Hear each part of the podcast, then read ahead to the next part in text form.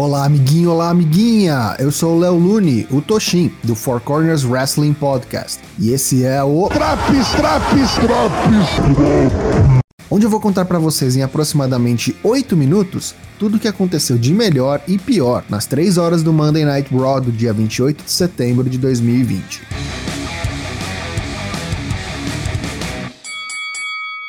O Raw começa com a carreata do ódio a Randy Orton. Vem ao ringue Ric Flair, Big Show, Christian, Shawn Michaels e o ainda campeão Drew McIntyre. Drew diz que isso é muito legal, estar no ringue com quatro lendas que não esperava ver na noite passada. Randy Orton está na tela, no Titantron. Ele espera que Drew esteja gostando deste momento, porque não vai durar. Isso não vai acabar até que ele diga que acabou. Drew acha que passou pelo inferno? Ele não tem ideia do que é o inferno. Oh, o que será que vem por aí, não é mesmo?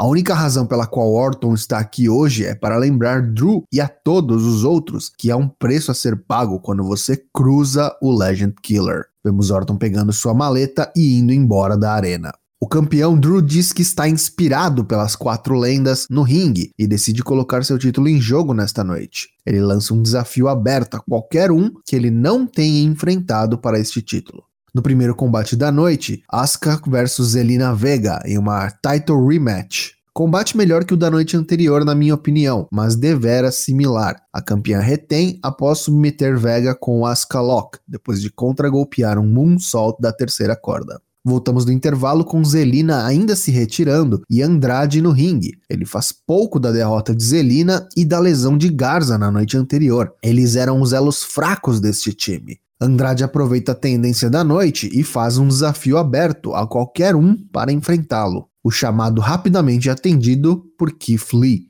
Andrade até tentou uma ofensiva aqui e ali, mas não foi páreo para o super peso pesado Keith Lee, que leva a vitória após um belo Spirit Bomb, praticamente um squash.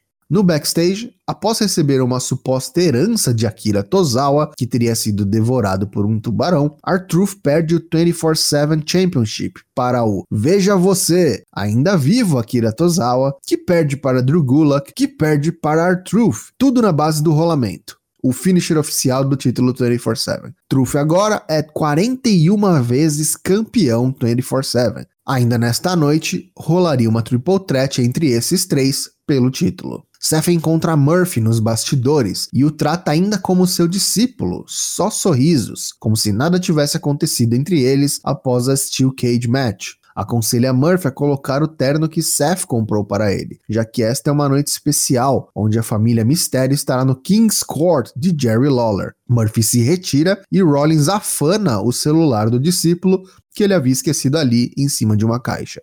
Jerry recebe os mistérios. Ray diz que Seth tem falado muito para perturbar sua família, mas ele não consegue nem controlar sua própria casa. Dominic, por sua vez, diz que isso foi longe demais. Da próxima vez que ele vir Seth, ele vai colocar um fim nisso. Seth aparece no Titantron. Diz que ele sabe que ele pode ser a última pessoa que os mistérios querem ver agora, mas ele tem algo importante a dizer. A verdade é que a Lia pode não estar dizendo a verdade sobre como ela se sente sobre Murphy. Por que acreditaríamos em Seth? Bem, a questão é que você não precisa acreditar nas palavras dele ele tem provas. É mostrado uma print de troca de mensagens entre Murphy e Alia, onde ela até mesmo deseja feliz aniversário ao discípulo. Alia diz a seu pai, revoltado, que Murphy não é como Seth, então sai do ringue e sobe a rampa. Nos bastidores, Murphy chega até Seth, chateado pelo Messias ter exposto suas mensagens. Murphy agarra Seth pelo terno até que Dominic chega voando no pescoço de Murphy. Fechou o tempo. Murphy tenta revidar, mas árbitros e agentes aparecem para separá-los.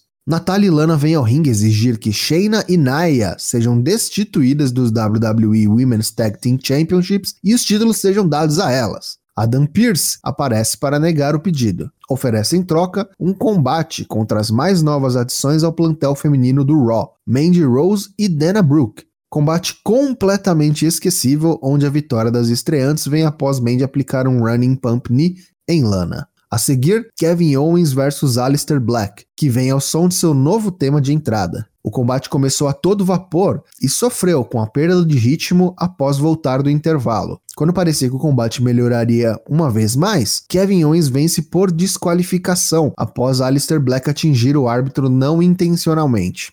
Artruth versus Akira Tozawa versus Drew Gulak pelo 24/7 Championship. Artruth vence rapidamente após aplicar um Attitude Adjustment em Gulak. Sim, você ouviu direito. Artruth venceu com um AA. Murphy enfrenta Dominic Mysterio. Toma lá da cá nesta cunhados match. Um combate equilibrado. Em determinado momento, Dominic pega um candlestick embaixo do ringue e antes que pudesse usá-lo, sua irmã Alia vem implorar para que ele pare. Dominic a manda embora, mas a distração custa-lhe a vitória após rápido rolamento de Murphy. Após o combate, Ali e Dominic discutem. Dominic diz que o pai deles estava certo e que sua irmã é realmente muito ingênua. Alia responde com um belo tapa na cara do jovem mistério e vai embora.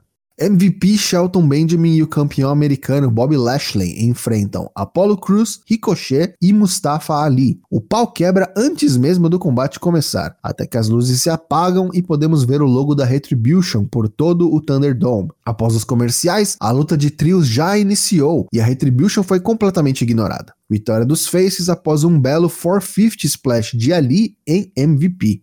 Hora do desafio aberto do campeão Drew McIntyre. Só seriam elegíveis superstars que ainda não desafiaram Drew pelo cinturão. Lá vem Dolph Ziggler, mas não é ele o desafiante, e sim seu retornante parceiro Robert Roode. Melhor combate da noite, onde o veterano Roode, com a ajuda das distrações de Ziggler, deu bastante trabalho ao cansado campeão. Infelizmente para Roode, não foi a noite dele, e Drew retém após uma bela sequência final, encerrando com o Claymore.